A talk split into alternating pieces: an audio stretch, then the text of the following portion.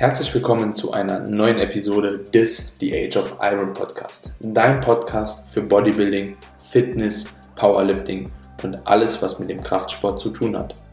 In der heutigen Episode hatte ich die ganz besondere Ehre, Stefan Kienzle als Gast in der Show begrüßen zu dürfen.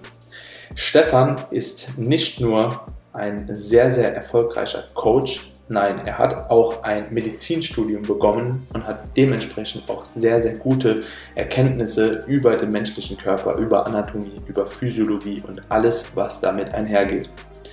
Zusammen mit Stefan haben wir in der heutigen Episode darüber gesprochen, wie grundlegende Trainingsunterschiede bei Enhanced-Athleten, das bedeutet bei unterstützten Athleten und bei Naturalathleten aussehen können. Dabei gehen wir so ein bisschen darauf ein, wie der Stefan seine Athleten betreut, welches Training er normalerweise so ein bisschen approacht und vor allem sprechen wir darüber, welche Methoden, ja, also High Intensity, High Volume, High Frequency und so weiter und so fort er bei seinen Athleten anwendet und welche Beobachtungen er anhand der verschiedenen Athleten sammeln konnte. Es ist eine sehr, sehr coole Folge geworden, da Stefan ähm, nicht nur eine Seite der Medaille kennt, sondern eben auch die Kehrseite. Und das ist eine sehr, sehr coole Erfahrung, die nur wenige Coaches machen konnten, äh, gemacht haben konnten. Und dementsprechend werden wir aus dieser Folge definitiv ein bisschen schlauer. Stefan erklärt uns, worauf es beim Training wirklich ankommt, worauf er besonders achtet bei seinen Athleten und was für ihn die größte Relevanz im Training hat. Also ich denke, aus dieser Episode kann auf jeden Fall, egal ob unterstützter Athlet oder eben Naturalathlet, ob Hobbyathlet oder ambitionierter Athlet, eine Menge herausziehen. Dementsprechend wünsche ich euch jetzt erstmal viel Spaß bei der neuen Episode mit Stefan Kienzel.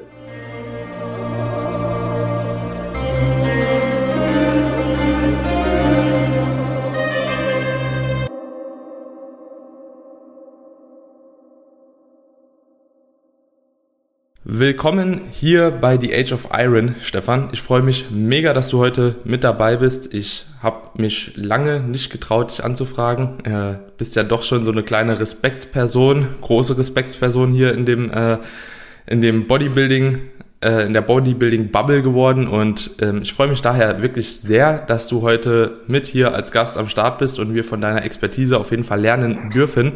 Und Stefan, für alle Leute, die dich nicht kennen, was ich jetzt so ein bisschen bezweifeln mag nach dem äh, Hype, sage ich mal, der letzten Monate, ähm, kannst du dich vielleicht mal ganz kurz vorstellen, wer du bist, wo du herkommst und vor allem, wie viele Athleten du aktuell betreust? Ja, hallo an alle da draußen mal. Also ich freue mich grundsätzlich immer bei einem Podcast dabei zu sein, weil ich halt gerne über das rede, was mir am meisten oder mitunter am meisten in meinem Leben folgt und das ist halt Bodybuilding. Grundsätzlich ist es so, ich mache das ja schon sehr, sehr, sehr, sehr lange. Ich coach seit 2007, seit 2010 hauptberuflich. Bin vielleicht nicht ganz am deutschen Bildschirm gewesen. Das hat eigentlich folgende Gründe gehabt. Ursprünglich, die, die alten Leute des Bodybuildings wissen das ja, dass es einmal einen großen Streit in der IFBB gegeben hat, wo sich dann ein anderer Verband mit dem Bolchois da abgespalten hat. Das war, glaube ich, 2009.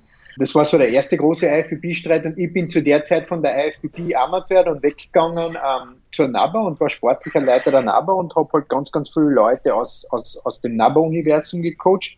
Die NABA hatte nicht wirklich eine mhm. Berechtigung in Deutschland. Die NABA ist riesengroß bei uns in Österreich, wo eigentlich alle Bodybuilder starten. Die NABA ist riesengroß in, ähm, in Brasilien und in England und habe dann eigentlich mhm. sehr, sehr erfolgreich, hat kein Coach vor mir in der Intensität gemacht, ähm, innerhalb von zwei Jahren vier Mr. Universe Overall Titel gecoacht, sowohl Männer als auch Frauen. Der erste war der Meyer 2016, mhm. das habe ich dann 2018 mit dem Lock Gannon wiederholt, mit der Jekaterina Übelack hat zweimal hintereinander wiederholt. Ich habe damals dann auch den Jordan Peters aus England gecoacht, viele andere englische Spitzenathleten und meinen Fuß dann auch 2017 nach Brasilien bewegt und dann mit meinen Brasilianern die ähm, in der Men's Physikklasse 2017 die Amateur-Olympia gewonnen, da 2018 war das, glaube ich, oder 20, ja, ich glaube 2018 oder was, 2019, keine Ahnung. Ähm, die Arnold Amateur zweimal gewonnen mit meinen Athleten, aber in Deutschland halt noch immer nicht bekannt gewesen, weil Deutschland halt ein bisschen so in der Bubble lebt, in der deutschen Bubble und von, mhm. vom, vom, vom ja, restlichen ja. oder von der ganzen großen Bodybuilding-Welt nichts mitkriegt. Das ist ja heute nach wie vor so. Der, der, Großteil meiner Profis und meiner Athleten sind nicht in Deutschland, sondern eigentlich überall auf der Welt verstreut. Und ich habe dann aber allerdings das mhm. Glück gehabt, dass es zu dieser Trennung IFBB und MPC gekommen ist. Und dann war es ja. so, dass meine Leute eigentlich auf Anhieb, wurscht, wo es gestartet sind, eine Pro-Card gewonnen haben. Weil das war dann relativ mhm. zügig, weil die Athleten waren ja gut, haben vom ja. von der einen Minute auf die andere bei der NPC starten können. Und das hat mich halt in Deutschland so ein bisschen dann auf den Schirm gebracht und vor allem dann voriges Jahr die Arnold Classic Gesamtsieg von Fabian hat mit dem Radar nach Deutschland gebracht, aber das war insgesamt schon der dritte Arnold Classic Gesamtsieg von meinen Athleten. Mhm. Also sprich, da war vorher schon viel, viel mehr mhm. da. Und insofern ist es ja, halt ja. für mich immer ein bisschen mühsam, wenn die Leute sagen, ja, wo kommt der auf einmal her und das ist ein gehypter Coach und was weiß der Kuckuck. Ich habe schon Bodybuilding gecoacht und Weltmeister gecoacht, da haben die meisten Leute, die das sagen, noch in die Windeln gekackt. Mhm.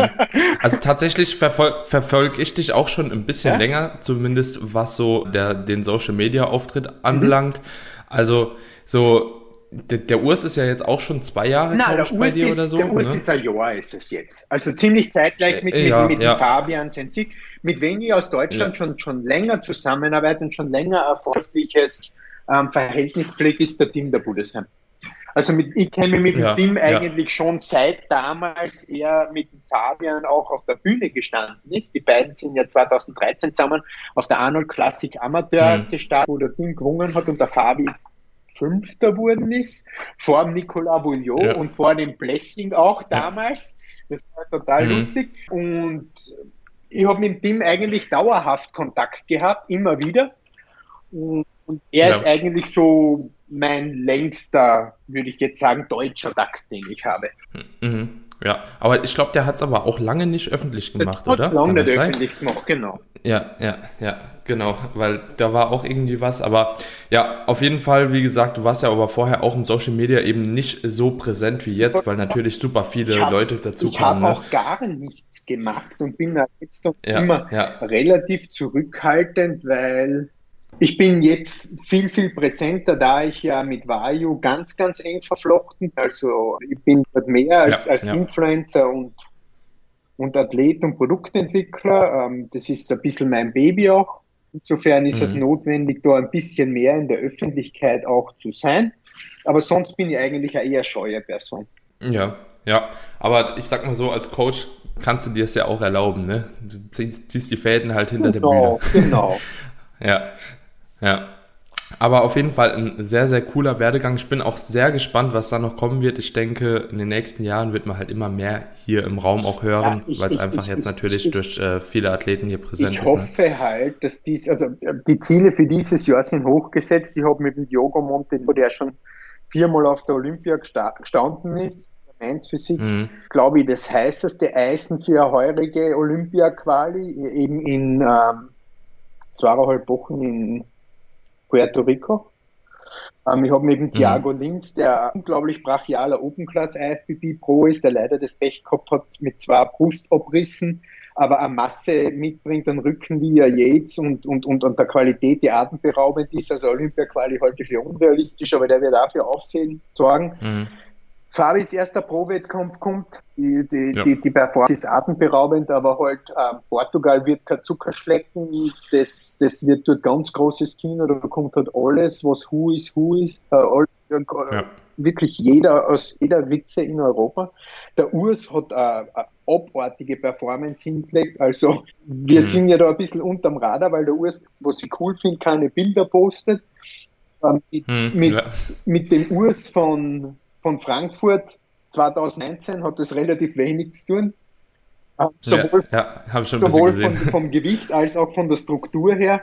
Da sind schon ein paar sau, sau geile Projekte, die, die, die hoffen lassen. Ja. Für dieses Jahr auch schon. Hm. Und das war halt immer so. Ja. Natürlich will man, hat man als Coach so dieses Ziel, seine Athleten zur Olympia zu bringen. Und alle diese Athleten, mit denen verbindet mich halt mehr, weil, weil die meisten von denen habe ich begleiten dürfen, wie sie Profi geworden sind. Den Fabi noch viel länger, eigentlich mhm. seit seinem zweiten Wettkampf. Mhm. Ähm, das sind halt alles so, so lang, der US eh noch das kürzeste, aber so Langzeitprojekte, die halt mhm. wirklich Spaß machen, wenn man sieht, wie der Athlet wächst und dann in eine, in eine Erfolgsschiene reinkommt. Und, und, der Tim steht ja auch noch in der Der Pipeline. Tim steht auch in der Pipeline. So, so, so, so, ist es absolut. Ah, ja. Olympia-Quali realistisch, definitiv. Auch aus Polen, der Christian Wolski, der in, in mhm. Portugal auch startet, der ja komplett sick ausschaut und einfach eine brutale mhm. Linie halt ganz einfach mitbringt. Ich meine, der ist 26 Jahre alt, der, der braucht noch ein bisschen ein Beef. Für die, die auf mhm. Instagram anschauen wollen, Christian Wolski, der Typ ist halt ein Symmetriewunder. Und das, das mit, mhm. muss gar nicht viel sein, mit, mit, mit 7, 8 Kilogramm Muskelmasse mehr. Pff, so ein Paket, das in Europa schwer zum Schlagen wird. Mhm. Ja. ja, wie bei Sean Roden. Ne? Der ist ja auch nicht ultra schwer. Hat aber auch eine sehr, sehr schöne Ja, aber, da, aber den Christian folgt im Oberkörper, folgt ihm noch ein bisschen Volumen. Also es folgt ihm ein bisschen mhm, runter, okay. Brust, Schulterpaket, so ein bisschen, da ist diese Dichte noch nicht so ganz da. Da schon Roden, oder es geht ja nicht im Bodybuilding um schwer sein, ähm, sondern es genau. geht ums plastische, runde, dreidimensionale und das fehlt dem Christian noch ein bisschen. Das ist allerdings ja, was, was einfach die Illusion genau, erzeugen. Genau. Das ist allerdings was, was der Team hat. Also der Team hat schon diesen plastischen Look und das ist schon sehr cool. Hm. Ja, bin auf jeden Fall sehr gespannt, was kommt, Stefan. Das wird ein schönes Jahr. Ich freue mich auch, dass die Wettkämpfe einfach nochmal ein bisschen präsenter auch sind, dass es vielleicht auch ein bisschen einfacher ist, wie jetzt im Frühjahr, sage ich mal. Ne? Da war ja immer noch so ein bisschen das Problem, wo kann man starten, wie sind die Zulassungen und so weiter und so fort. Aber ich glaube, so langsam bewegt sich das nochmal in eine relativ positive Richtung. Ja, wir hoffen, dass es so bleibt.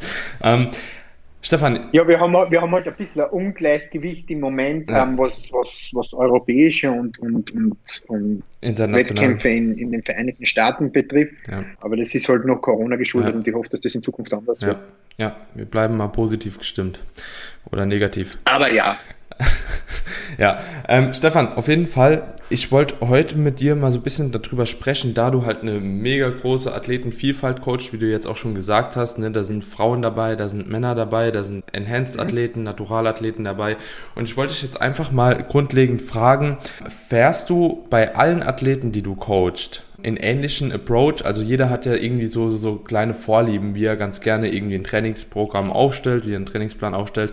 Und bist du jetzt so, dass du sagst, okay, ich versuche immer erst mit meinen Athleten irgendwie zum Beispiel High Intensity zu fahren und dann gehe ich vielleicht, wenn ich merke, okay, das kommt halt eben nicht so an, reguliere ich das halt eben nochmal mit vielleicht einer etwas höheren Frequenz oder ein bisschen mehr Volumen oder sagst du, ja, ich passe das eigentlich direkt zu Beginn schon immer so an, wie ich denke, dass der Athlet am besten damit fährt? Was das Training betrifft, bin ich sturer als was die Ernährung betrifft. Okay ich versuche halt von Anfang an auf das Wesentliche zu trimmen, dass, dass die Übungsausführung und die Bewegung halt über allem steht. Mhm. Ich bin auch der Überzeugung, und das bin ich wirklich, dass eine qualitative Bewegung, die bis ins Muskelversorgen geht, der Reiz ist, der eigentlich ausreicht und keinen weiteren Reiz mehr benötigt. Mhm. Ja, das heißt, ich versuche den Leuten beizubringen, sich, sich ein Gefühl fürs Auszubelasten in der korrekten Übungsausführung zu lernen, auch wenn sie es im Moment noch nicht können, weil ich denke, dass die Leute, die es ernst meinen, enorm davon profitieren würden. Mhm.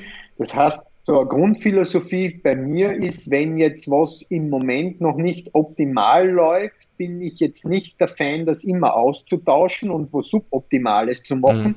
nur weil es anders nicht passt, sondern ich bin immer der, der versucht, das Problem zu lösen und das Problem herauszufinden. Ja. In den meisten Fällen ist es die Bewegungsausführung beziehungsweise Fähigkeit, wirklich intensiv zu trainieren. Wenn ich dann im laufenden Verlauf merke, das funktioniert halt einfach nicht, weil das der Typ nicht dafür mhm. ist, dann gibt man halt den Intensitätsreiz weg und setzt auf die Volumenkarte. Also das kommt sehr wohl auch vor. Mhm.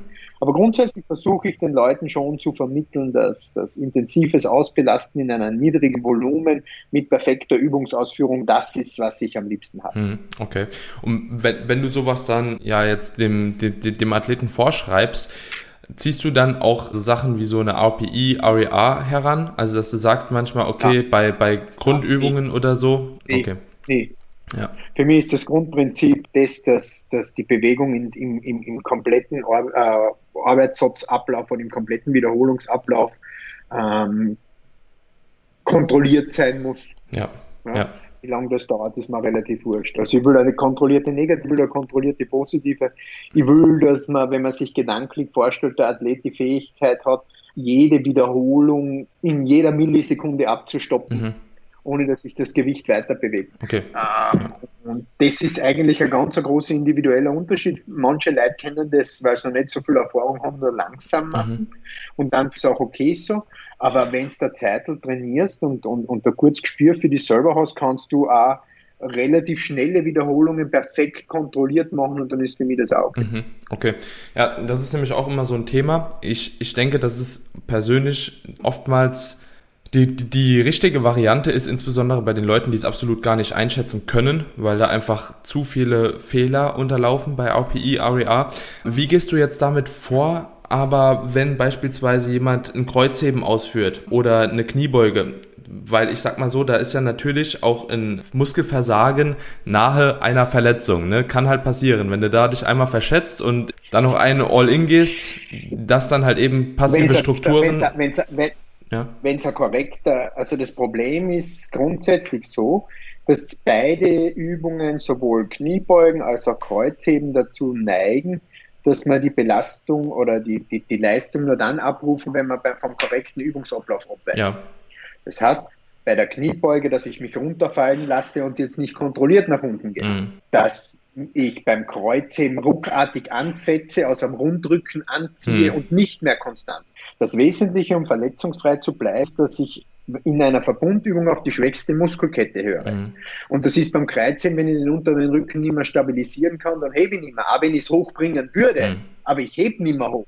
Insofern besteht, wenn ich korrekt trainiere, wenn ich so trainiere, wie ich es in meinem Kopf ja. habe, ähm, kann ich das Verletzungsrisiko komplett minimieren, weil ich nicht auf das absolut Schaffbare achte, sondern auf das korrekt Schaffbare achten. Also technisches Muskelversagen im Endeffekt. Ja. So ist es, genau. Ja. So kann man schön auf. Ja.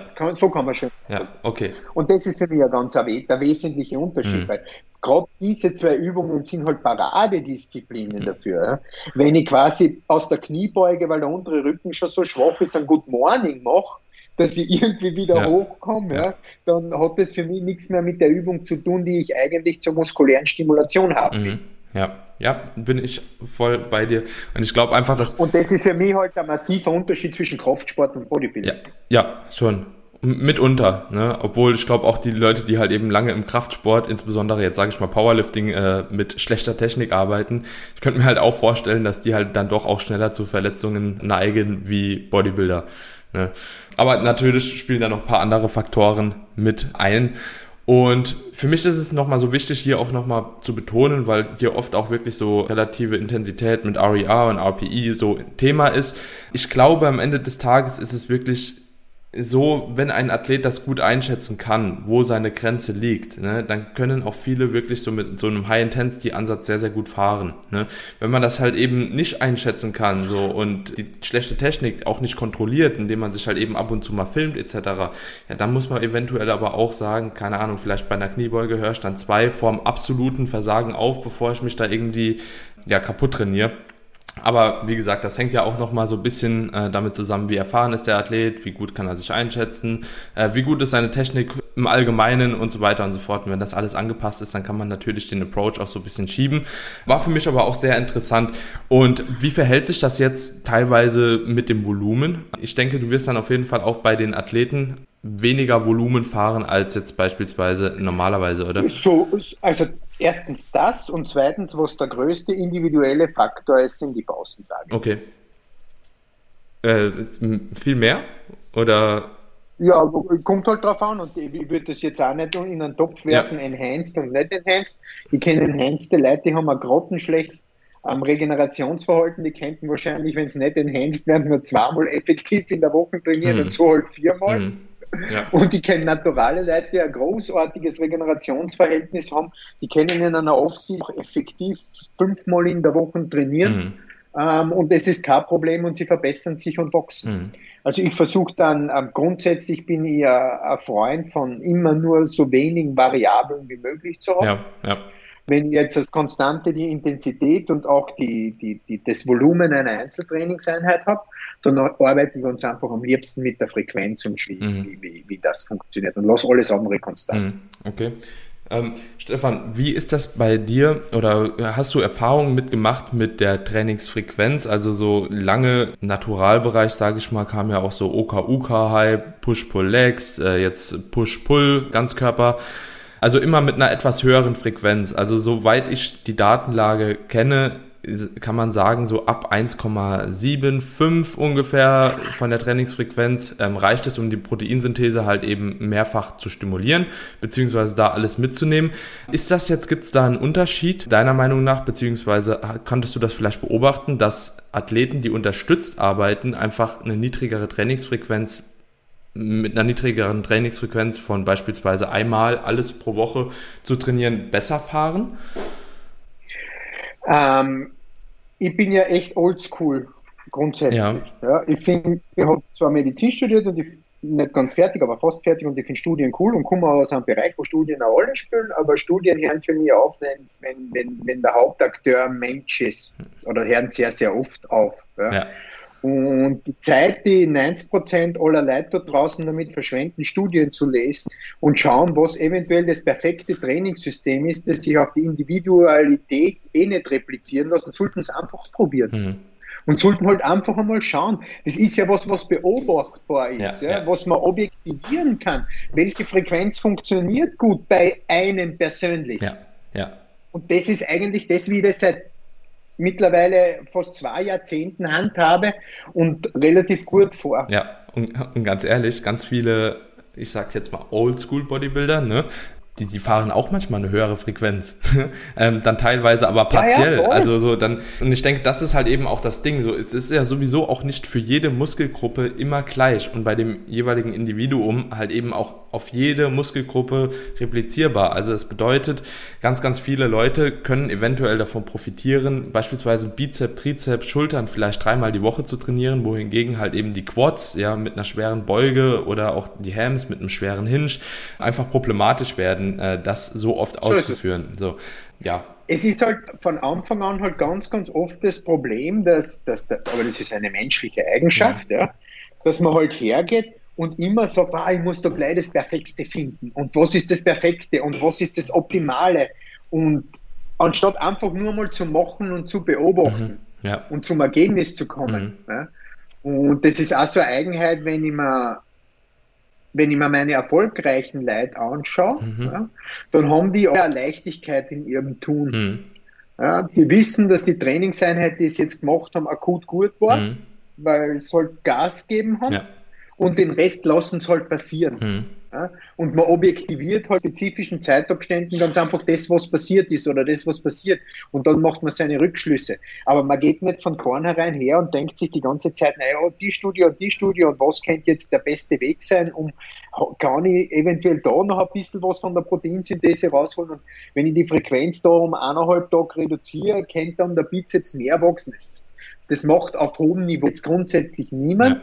Und das ist aber lustigerweise auch nicht, sicher nicht das, was, was, was die Leute auf niedrigerem Niveau machen sollten, sondern sich auf die Bewegungsqualität zu fokussieren und objektiviert zu achten, ist ein Fortschritt da und auch eine notwendige Geduld mitzubringen, ist sicher ähm, der Stein des Weißen. Ja. ja, ja, äh, bin, bin ich voll bei dir. Und was auch noch ein ganz, ganz wichtiger Punkt ist, den ich immer beobachte, dass Leute zu schnell ihren Trainingsplan oder ihren Approach wechseln. So. Ja, voll. Und, Geben Sie einfach die, die, die, Zeit nicht, um einfach mal, was erwarten sich die Leute, wenn es heute äh, wurscht, ob, ob enhanced oder nicht, das mhm. kommt ja ein bisschen auf die Ethik drauf an und wie lange du schon dabei bist. Wenn du heute im Jahr drei, vier Kilo, fünf Kilo Muskelmasse ähm, realisieren, bist du schon der King. Mhm. Ja. ja. Wie soll man das in drei Monaten sehen? Ja, ja. auf den ganzen Körper aufgeteilt. Ja. Das ist de facto unmöglich. Die Leute sind viel zu ungeduldig. Wenn es dann am Ende einer Wettkampf geht, siehst, okay, der Rückenstrecke ist ein bisschen tiefer geworden, die Konturierung im oberen Rücken ist feiner, ähm, das Bein ist klein wenig voluminös, hast du den schon gewonnen. Mhm. Aber die Leute erwarten sich dann meistens halt, dass mit, keine Ahnung, mit 15% Körperfett ein signifikantes Muskelwachstum siehst innerhalb von drei Wochen. Ja. Geht nicht. Ja, ja, ja bin, bin ich bei dir. Und das sieht man halt, und ich glaube, das ist wirklich so das größte Problem an der ganzen Sache. Ne? Dass zum einen Intensität nicht bewusst ist und zum anderen, dass halt eben zu viel erwartet wird. Und ich glaube, das ist auch so der Grund, warum man halt eben sagt, ein Split funktioniert halt eben für viele Leute besser. Und was ich auch noch als Problem sehe, äh, jetzt anhand von den Studien, sobald du halt ein bisschen fortgeschrittener wirst, treffen halt auch viele Studien nicht mehr auf dich zu. Ne? Also meistens sind sie ja irgendwie gemacht mit drei Jahre Erfahrung oder Athleten mit drei Jahren Erfahrung und so weiter und so fort. Und da wird es halt natürlich dann ein bisschen problematisch, wenn du das halt eben auf einen Athleten, der zehn Jahre trainierst, äh, projizieren willst, ja. Ähm, ja, genau. Proteinsynthese, da kann man sich nochmal drüber streiten, das ist dann nochmal ein anderes Thema, aber ja, insbesondere halt eben die Erfolge, die man halt eben mit einem, mit einem solchen Plan erzielt. Jetzt würde mich mal interessieren, gibt es eigentlich auch Enhanced-Athleten, Stefan, du bist da ein bisschen mehr drin, die beispielsweise auch wirklich mit einem Oberkörper-Unterkörperplan oder so mit einem Ganzkörper-Push-Pull arbeiten? Gibt, gibt's gar nicht. Nee. Ja. Aber Push-Pull-Legs ja. zum Beispiel also so. Ne? Gibt, gibt, gibt, gibt, gibt's vielleicht schon, aber nicht erfolgreich. Mhm. Okay. Das hat, aber das hat aber weniger was mit dem Ober-, dass der Ober-Unterkörperplan jetzt oder Push-Pull überhaupt nicht funktionieren wird, mhm. zu tun, überhaupt nicht, ne?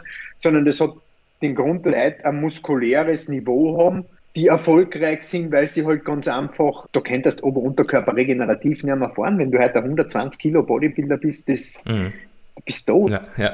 Also das, das, das, das, das, geht, das geht regenerativ halt ganz einfach. Mhm. Das ist ein ganz maß, maßgeblicher, maßgeblicher Punkt. Ja, ja das, das wollte ich nämlich fragen, weil umso stärker du natürlich auch irgendwo wirst, umso mehr musst du auch auf deinen Squat packen, auf eine ADL und auf alle anderen Übungen und die werden natürlich dann auch jetzt nicht fürs zentrale Nervensystem, aber auch für passive Strukturen einfacher, ne? muss man ganz klar sagen.